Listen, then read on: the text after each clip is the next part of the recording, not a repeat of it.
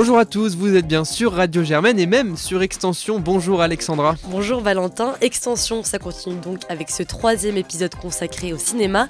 Aujourd'hui, on vous apporte un éclairage sur le cinéma des banlieues, celui dont on a beaucoup entendu parler ces derniers mois grâce au film Les Misérables. Mm, et au programme aujourd'hui, deux invités qui organisent un festival de cinéma justement. Un éclairage sur les spécificités culturelles des départements de la Petite et de la Grande Couronne et un reportage après une séance d'hors normes un film nominé au César. Cinéma des banlieues, cinéma d'ailleurs ou bien cinéma d'ici, un cinéma quoi qu'il en soit dans la lumière aujourd'hui avec le succès retentissant des Misérables de Lajli, revenu malgré tout bredouille de la cérémonie des Oscars, mais Les Misérables c'est aussi une aventure qui a en partie commencé dans le festival Ciné Banlieue où il a été projeté à ses débuts en avant-première. Ce festival a lieu en novembre chaque année dans le 93 et devant nous, autour de la table, Audrey Jean-Baptiste, réalisatrice du documentaire Fabulous, produit par 611 Films qui était dans ce festival. Et Léna Hack, vous faites partie de l'équipe de l'organisation de ce festival de cinéma. Bonjour à vous. Bonjour. Et du coup, on commence avec euh, vous, Audrey Jean-Baptiste. Donc, vous travaillez depuis plusieurs années euh, pour la télévision et le cinéma. Vous avez réalisé plusieurs courts-métrages et Fabulous, c'est votre premier documentaire. Donc, pour faire rapidement le pitch, c'est euh, l'histoire de Lassendra Ninja, une danseuse reconnue partout dans le monde pour sa danse bien particulière, donc le voguing. Euh, vous, vous avez décidé de vous intéresser à son retour dans sa terre natale, donc en Guyane. Et le documentaire euh, suit euh, justement son retour à Cayenne où elle donne une masterclass de voguing. Donc, premièrement, pour ceux qui ne savent pas ce que c'est, est-ce que vous pouvez nous, expliquer un peu ce que c'est que le voguing? Oui, alors le voguing, c'est une danse qui est née dans les années 80 à New York, dans la population afro-américaine et latino-américaine. Euh, LGBT. Et c'est une euh, danse à la fois, au départ, qui s'est vraiment inspiré, euh, le mot voguing vient du magazine Vogue. Donc l'idée, c'était de se retrouver pour en tout cas des populations qui étaient doublement discriminées, d'avoir un lieu sécurisé, en tout cas pour eux. Et donc au départ, c'était vraiment un système de pause et de fil en aiguille, d'année en année. ces, ces, défilés se sont transformés en danse, puis en battle, avec plein de codes. Voilà, c'est une vraie culture qui dépasse le simple cadre de la, de la danse. Et du coup, la, Sandra, elle est, elle est, très connue, enfin, c'est une, vogueuse reconnue euh, partout dans le monde, et notamment à New York et à Paris. Donc pourquoi est-ce que vous avez voulu parler de ce personnage, euh, enfin de cette personne, à travers son retour euh, justement chez elle, où elle est peut-être moins connue et où elle n'a jamais vraiment enseigné? Alors en fait, au départ, le la trajectoire de ce film est particulière parce que moi j'avais écrit un scénario de fiction euh, qui racontait l'histoire de la Sandra bien avant que je la rencontre. Donc dans le cadre du casting de cette fiction, euh, j'ai rencontré, j'ai en tout cas cherché un danseur ou une danseuse pour interpréter ce rôle, et j'ai rencontré la Sandra. Et euh, de fil en aiguille, euh, en fait, je me rendais compte au travers de nos rencontres qu'elle avait énormément d'acquaintance avec le personnage que moi j'avais imaginé. Donc j'ai d'abord essayé de l'intégrer dans le projet de fiction, ce qui devenait pas très intéressant, puisque pour de vrai, la Sandra n'était pas retournée en Guyane depuis de nombreuses années. Et donc à un moment donné, en discutant avec ma productrice, euh, j'ai, enfin voilà, on a au fur et à mesure d'une discussion, on s'est dit, mais en fait, c'est tellement plus intéressant de faire un documentaire et de filmer ce retour pour de vrai. Euh, alors, enfin voilà, à la place de tout remettre en scène euh, en faux. Et du coup, la Sandra, quand, euh, je lui ai parlé de changer un peu le projet et que je lui ai demandé ce qu'elle voudrait faire dans le cadre de son retour en Guyane, euh, elle, alors, juste une petite nuance, elle n'est pas née en Guyane, mais elle arrivait à un mois. Donc, euh, bon, voilà, en tout cas, elle a vécu là-bas jusqu'à l'âge de 18 ans. Et quand je lui ai demandé la question, voilà, comment t'envisages ton retour, qu'est-ce que tu as envie de faire Là, elle m'a dit, moi, ce que j'ai envie de faire, c'est faire une masterclass de voguing. Et donc, à partir de ce moment-là, j'ai organisé cette masterclass, rencontré des danseurs. Voilà. Et pour vous, qu'est-ce qui raconte de différent d'elle, finalement, ce retour là-bas? Bah, effectivement, la Sandra, elle passe euh, beaucoup de son temps à enseigner le voguing un peu partout dans le monde, dans des endroits, euh, en tout cas, qui l'accueillent, qui la font venir, etc. Et c'est vrai que euh, en Guyane, la Sandra, c'est pas la figure des danseuses la, plus connue.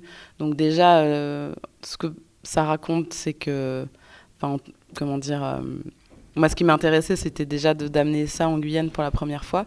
Et ensuite, euh, c'est très intéressant, de, je trouve, d'éprouver le voguing à Cayenne euh, dans un lieu qui n'est pas forcément le plus hospitalier euh, pour cette danse. J'avais une certaine responsabilité dans le fait de ramener, enfin, en tout cas, d'emmener de, d'emmener la Sandra en Guyane dans ce projet-là, et aussi une responsabilité vis-à-vis des jeunes qui, qui participent à la masterclass. Donc l'idée, c'était vraiment de créer un espace sécurisé pendant le tournage. Et donc, en fait, très peu de personnes étaient au courant qu'on tournait ce documentaire. Euh, donc voilà, on a un peu tourné vraiment, en on va dire, en incognito. Et ensuite, euh, bah, donc voilà, du coup, personne ne savait trop ce qu'on faisait. Quoi. Et maintenant? Et maintenant, bah, le film a, été projeté, donc il, euh, il a été projeté en Guyane, il a été plutôt bien reçu, même si on a eu des mots, on a eu certains mots assez, enfin en tout cas moi, assez violents, quoi, sur les réseaux, des choses comme ça, mais pas directement. Et, en tout cas, euh, on a présenté le film avec l'un des personnages et la Sandra en Guyane. Et c'est vrai que c'était très fort parce que euh, ils ont aussi pu se saisir de, de, l'espace d'un festival pour dire aussi ce qu'ils avaient envie de dire vis-à-vis de leur rapport à la Guyane. Donc c'est très, c'est, très ouais, Donc c'est une, autre façon de raconter un peu de l'histoire euh, là-bas en fait mm. par rapport à ce sujet-là. Et justement, dans les masterclass, du coup, on suit donc trois personnages qui euh, eux-mêmes euh, se posent des questions par rapport à leur virilité, leur sexualité, et qui voient un peu un modèle euh, en la, Sandra. Est-ce que c'est quelque chose que vous avez ressenti, que c'était un peu une mentor du coup là-bas? Bah, C'est vrai que je pense qu'il n'y a pas beaucoup de, modèles, ou en tout cas de, de, de se représenter dans, quelqu'un, en tout cas en tant, quand, je pense quand on est jeune Guyanais. c'est vrai que les codes de, de la masculinité, les codes de la féminité sont très il y a une manière d'être. En tout cas, moi, ce que je ressens, c'est ce que les jeunes ressentent. Et, euh, je, ne suis pas sûre, ou peut-être que je ne les connais pas, en tout cas, qu'il y ait des vrais modèles, euh, en tout cas pour ces jeunes, pour se projeter et se dire, ah, en fait, c'est possible. Et c'est vrai que moi, j'ai Enfin, moi, j'aurais adoré avoir euh, aussi des représentants euh, de, adolescentes euh, comme la Sandra, quoi. Et, et, même en étant plus âgée, elle, elle fait aussi beaucoup réfléchir, réfléchir sur le genre. Et effectivement, alors je sais pas, faudrait leur demander à eux, je sais pas si elle a eu ce... Parce qu'on n'est pas resté longtemps, on est resté 11 jours, c'est 11 jours de tournage, donc c'est assez rapide. mais effectivement, il y a eu beaucoup de discussions pendant les masterclass, il y en a eu en dehors, ils se sont vus, enfin voilà. Et, j'imagine que ça leur a fait du bien de rencontrer, même si c'est ça s'est pas toujours fait dans la douceur. L'apprentissage du voguing. Oui, effectivement, dans le cours, elle est, elle est assez. Euh, enfin, elle a une personnalité assez mm. euh, ouais, forte et assez euh, exigeante, alors que c'est des, des, novices, quoi. Ils, commencent. Comment s'est passé le tournage? C'était du coup 11 jours, ça se voit pas du tout, en tout cas dans, le documentaire. On dit que c'était un stage d'une semaine, le, la C'était sur deux semaines, le stage. Enfin, 11 jours. Ouais, il y a eu deux mercredis, deux samedis. Moi, je suis venue, euh, je suis allée en Guyane euh, au mois de novembre, je crois. J'ai passé un mois et demi pour recruter les danseurs. Je voulais vraiment euh, connaître les danseurs de la masterclass et être sûre qu'il y allait avoir une vraie envie d'apprendre le voguing et aussi des incohérences supplémentaires avec le sujet, etc. Donc, c'est vrai que je les connaissais tous avant. Et, ils sont tous venus quasiment à tous les cours de danse. voilà, il y a vraiment un groupe, puis c'est des jeunes qui se connaissent aussi. Ah, il y avait une vraie dynamique de groupe. Euh. donc euh, oui, oui, non, je les connaissais avant euh, bien avant le, tournage. Quoi. Mm. Et du coup, votre film Fabulous, il va nous permettre d'en venir à un festival, qui est le Festival Ciné Banlieue, et ça tombe bien, parce qu'on a vous, Léna Hack, aujourd'hui, donc vous êtes dans l'équipe qui organise un peu ce, ce festival. Alors, expliquez-nous un peu c'est quoi le principe? J'ai cru comprendre que c'était euh, un peu s'intéresser aux films produits par des gens originaires de la banlieue, a priori. Euh, bah, c'est assez large en fait. C'est à la fois des gens qui, voilà, qui produisent des films depuis la banlieue et aussi des gens qui parlent de la banlieue. Donc euh, ça fait que des fois on va avoir des films qui n'ont pas l'air de parler de la banlieue mais qui ont été produits par des assos, par des jeunes. Et des fois inversement c'est des films très gros public mais qui traitent de sujets importants concernant la banlieue. Et après voilà le terme de banlieue les directrices du festival, elles veulent vraiment le prendre au sens large. Donc c'est pas forcément juste la banlieue, euh, enfin le cliché de la banlieue du 93 à Paris et tout, c'est aussi euh, la banlieue des petites villes, la banlieue des, villes, euh, des, métropoles ailleurs en France. Donc par exemple, on avait des films qui parlaient de la banlieue de Marseille, donc c'est voilà, la banlieue au sens très large. Quoi. Et c'est comment c'est intéressant parce que là on a un film qui a été tourné en Guyane, donc il parle pas forcément de, du 93 ou de, la, de Saint-Denis ou de voilà. Et justement là, est-ce que Peut-être toi, tu peux nous en parler. Qu'est-ce que ça t'a apporté euh, d'avoir ce festival? C'était peut-être bien. Ça fait une plateforme pour, euh, pour se développer, pour, pour t'aider. Je sais pas trop. Explique-nous comment ça s'est fait. Euh, bah, en fait, pour ce film, on a pas, on a eu plus de diffusion à l'étranger que qu'en France, et spécifiquement aux États-Unis. Et on est très. Enfin, moi, je suis. Moi, je vis dans. Je vis à Saint-Ouen. Je vis dans le 93 depuis 6 ans. Et, j'étais très contente de montrer le film à, à Saint-Denis parce que je sais pas si, enfin, peut-être que j'aurais eu d'autres occasions euh, de le projeter à Saint-Denis, j'en sais rien, mais en tout cas, le festival permet vraiment euh, euh, de, de, projeter ce film dans, enfin voilà, je sais pas, dans un, un territoire qui est, qui, pas, forcément gagné d'avance. Enfin voilà, c'est pas forcément une évidence quoi de projeter un film sur le Vogue et sur la communauté LGBT à Saint-Denis. Je pense que c'était un film nous, un peu euh, nouveau. Ouais, pour- Enfin, c'est pas forcément ce qu'on voit le plus. euh, C'est ça qui est intéressant, c'est que là on parle de voguing, alors que bah, si, enfin, c'est vrai que si on regarde juste ciné banlieue, on se dit on va parler de voguing, on va, on va parler d'autres sujets, et là c'est du voguing. Il y a quoi d'autre comme sujet par Euh, bah, je pense que le voguing c'était le vraiment le plus original. pointu, le plus original de cette édition.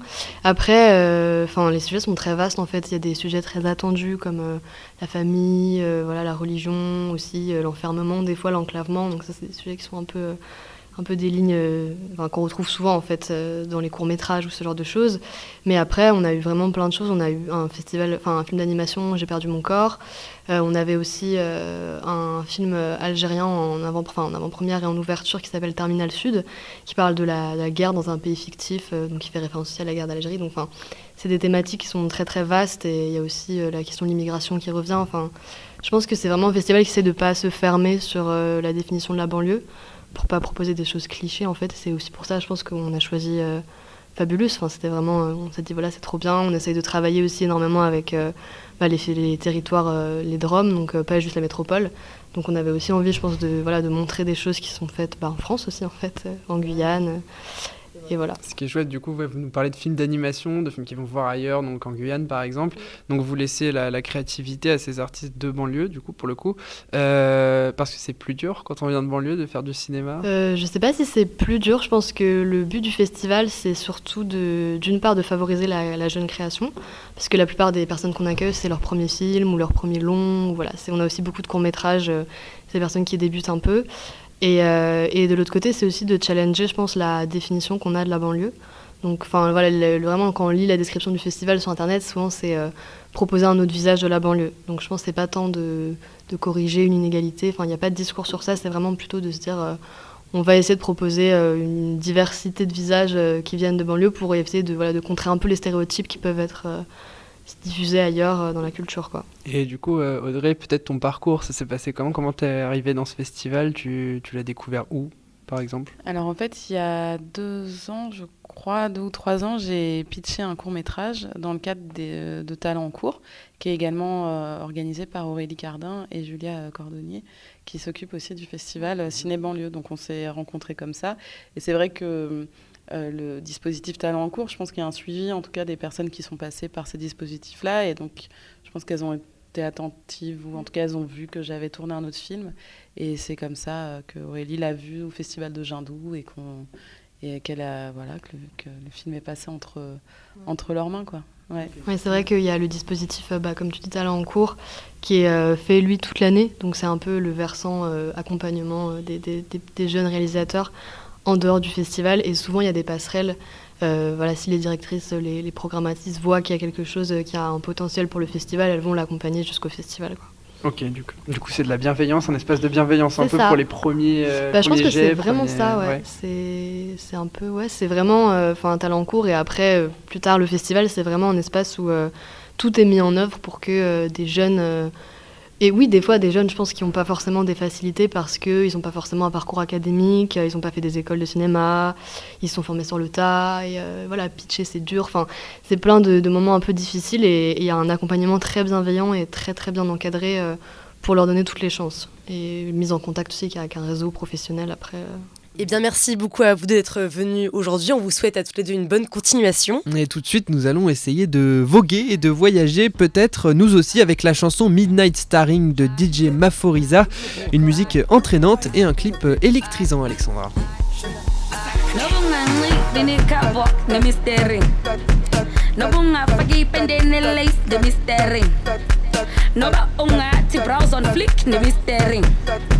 nokungamnikana next week nibistering ambokheza inkuni wena makoti. Ke mna ke tombambela phendle ambokheza inkuni wena makoti.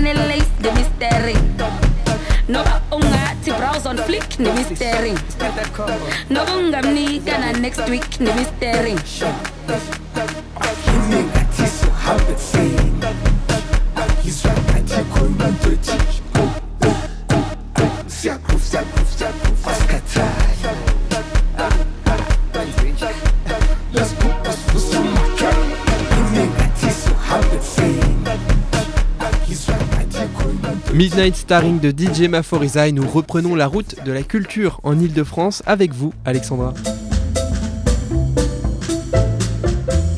Alexandra, aujourd'hui tu nous parles de l'accessibilité de la culture en Ile-de-France. C'est un sujet très sensible et d'actualité. La répartition des équipements culturels est très inégale dans la région. Oui, Valentin, Paris compterait 31 fauteuils de cinéma pour 1000 habitants, contre 10 pour 1000 en Seine-et-Marne, par exemple. Mais je ne suis pas ici pour faire une énième chronique sur le besoin de démocratisation de l'accès à la culture. J'ai plutôt envie de vous faire un tableau euh, positif de ce qu'on peut trouver dans la petite et la grande couronne parisienne, pour déconstruire l'idée justement que la culture s'arrêterait une fois qu'on franchit le périphérique. Alors construisons ensemble, Alexandra, le- la culture au-delà du périphérique parisien.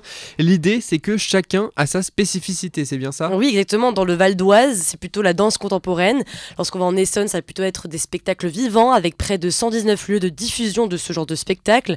Et en Seine-et-Marne, bah, c'est un département qui regorge de, de musées portant sur des thèmes variés, allant du musée militaire à celui qui va être dédié à l'histoire de l'art, par exemple. Mais dans la petite couronne, Eh bien, la Seine-Saint-Denis est plutôt branchée euh, théâtre. C'est un département qui est composé de lieux de création qui sont reconnus à l'échelle nationale, comme le théâtre de la Commune à Aubervilliers ou le théâtre Gérard Philippe à Saint-Denis. Et la moitié des studios de cinéma français seraient implantés dans le département, Valentin.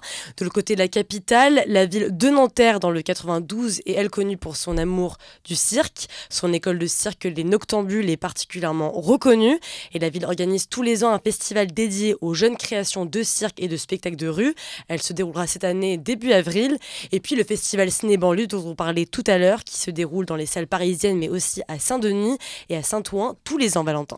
eh bien après cet état des lieux, est-ce qu'on peut dire finalement que la banlieue n'a rien à envier à Paris? Eh bien, je ne sais pas si on peut dire ça, mais en tout cas, ce qui est sûr, c'est que la banlieue ne se repose pas sur la capitale pour rayonner et exister culturellement. Eh bien merci beaucoup Alexandra pour euh, cette chronique. Nous allons maintenant sortir un peu de ces studios pour rejoindre Julien Appalou, notre reporter. Julien, cette semaine qui s'est rendu dans un cinéma du 19e arrondissement, une projection du film hors norme qu'il a été regardé avec des éducatrices spécialisées. Elles sont le sujet même de ce film qui se base sur leur réalité du terrain et du quotidien. Le film est réalisé par Eric Toledano et Olivier Nakache, film qui d'ailleurs a reçu 9 nominations au César cette année, une séance qui n'a pas manqué de faire réagir les futures éducatrices avec lesquelles Julien est allé regarder ce film. Êtes-vous membre du club UGC Avez-vous un abonnement? Euh, un petit popcorn. Sucré? Euh, oui. Bonne séance à vous. Bonne soirée. Carte UGC, carte Alors, je m'appelle Sophie, j'ai 21 ans et je suis étudiante. Moi, je m'appelle Aminata, j'ai 21 ans et je suis étudiante. Euh, bah, moi, je m'appelle Atouma, j'ai 21 ans. Je suis étudiante en formation d'éducatrice spécialisée. Ça a commencé. Oui. Tu veux que je devienne désagréable en fait, toi? Hein? Tu veux que je devienne désagréable? Après deux heures, Atouma ressort convaincu du long métrage de Nakash et Toledano. Moi, je trouve que c'est sans filtre. Bah, ils ont vraiment montré la réalité de, bah, du terrain en fait. Bien qu'elles soient encore jeunes, Sophie, Atouma et Aminata cumulent déjà plusieurs expériences. Ma première expérience a été avec tous les jeunes en vacances. J'ai travaillé avec tous les jeunes en vacances. L'association J'interviendrai, À chacun ses vacances. le silence des justes. Et alors? Alors, euh, j'ai pas de diplôme et j'avais pas du tout d'expérience euh, dans le milieu du handicap. Et ce qui est bien avec euh, ce- cette association, dans un sens, c'est que euh, elle accepte tout le monde. Dans le sens où elle va plus euh, regarder les volontés des gens qu'elle euh, qu'elle prend. Et en fait, ils sont beaucoup sur l'insertion des jeunes de banlieue, enfin, qui n'ont pas forcément de diplôme, mais qui sont volontaires et qui veulent rentrer dans, le, dans, dans la vie active. rapports, notamment ceux de l'Agence régionale de santé, c'est le même bilan. La plupart des encadrants ne sont pas diplômés. Vous connaissez beaucoup de diplômes qui préparent à se manger des droits toute la journée? Des encadrants non diplômés, un faux problème selon Atouma. On n'apprend pas mieux que sur le terrain. Alors qu'elle traverse Paris chaque jour pour obtenir son diplôme, elle ne l'échangerait jamais contre le contact qu'elle peut avoir avec les jeunes. Moi, quand j'avais un jeune, il était tout content. J'étais avec lui dans la salle de bain, il se brossait les dents. Bim, il m'a envoyé une tarte. Je l'ai senti. J'ai dit, mais qu'est-ce qui t'arrive? Je sais pas. T'étais bien à deux minutes. Mais moi, tu m'aurais raconté ça en théorie, je rigolais en fait. Enfin, tu vois, c'est pas pareil. Pour Sophie Aminata, le succès du film en salle doit amener des changements dans la société. Je pense que le film il est super important parce que ça a permis, ça permet au public français en général de se rendre compte de ce qui se passe réellement sur le terrain. Et surtout de voir euh, les personnes atteintes d'handicap euh, sous un autre angle. Avec plus d'un million d'entrées en salle, le film a déjà réussi une partie de son pari. Eh bien, c'était un reportage de Julien Apalou, notre reporter, le reporter d'extension. Merci beaucoup, Julien. Et peut-être on va se livrer à un petit pronostic pour les Césars maintenant. Hein. Alexandra, il y a Les Misérables, il y a J'accuse de Roman Polanski, il y a aussi euh, bah, Hors Norme. Mhm, Alors peut-être euh, un pronostic? Alors j'ai pas vu hors norme, mais je me dis que s'il a été nominé neuf fois, il a, euh, il a sûrement des chances de- de- d'être récompensé euh, pour n'importe quelle catégorie. En tout cas, moi j'ai vu Les Misérables, que j'ai beaucoup aimé, et je me dis que si, euh, qu'à défaut d'avoir euh, reçu euh, l'Oscar et d'avoir réussi à le ramener à la maison, ils pourront peut-être ramener le César à la banlieue? Ramener le César à la maison. Eh oui, comme la chanson euh, le dit si bien. Merci beaucoup à tous de nous avoir suivis. Alexandra, euh, bah à bientôt. À bientôt, Valentin. À Et- bientôt à tous. Et surtout, n'hésitez pas à nous envoyer euh, un message sur notre page Instagram, extension germaine. Voilà, on vous souhaite une bonne semaine et une bonne soirée. À bientôt. Au revoir.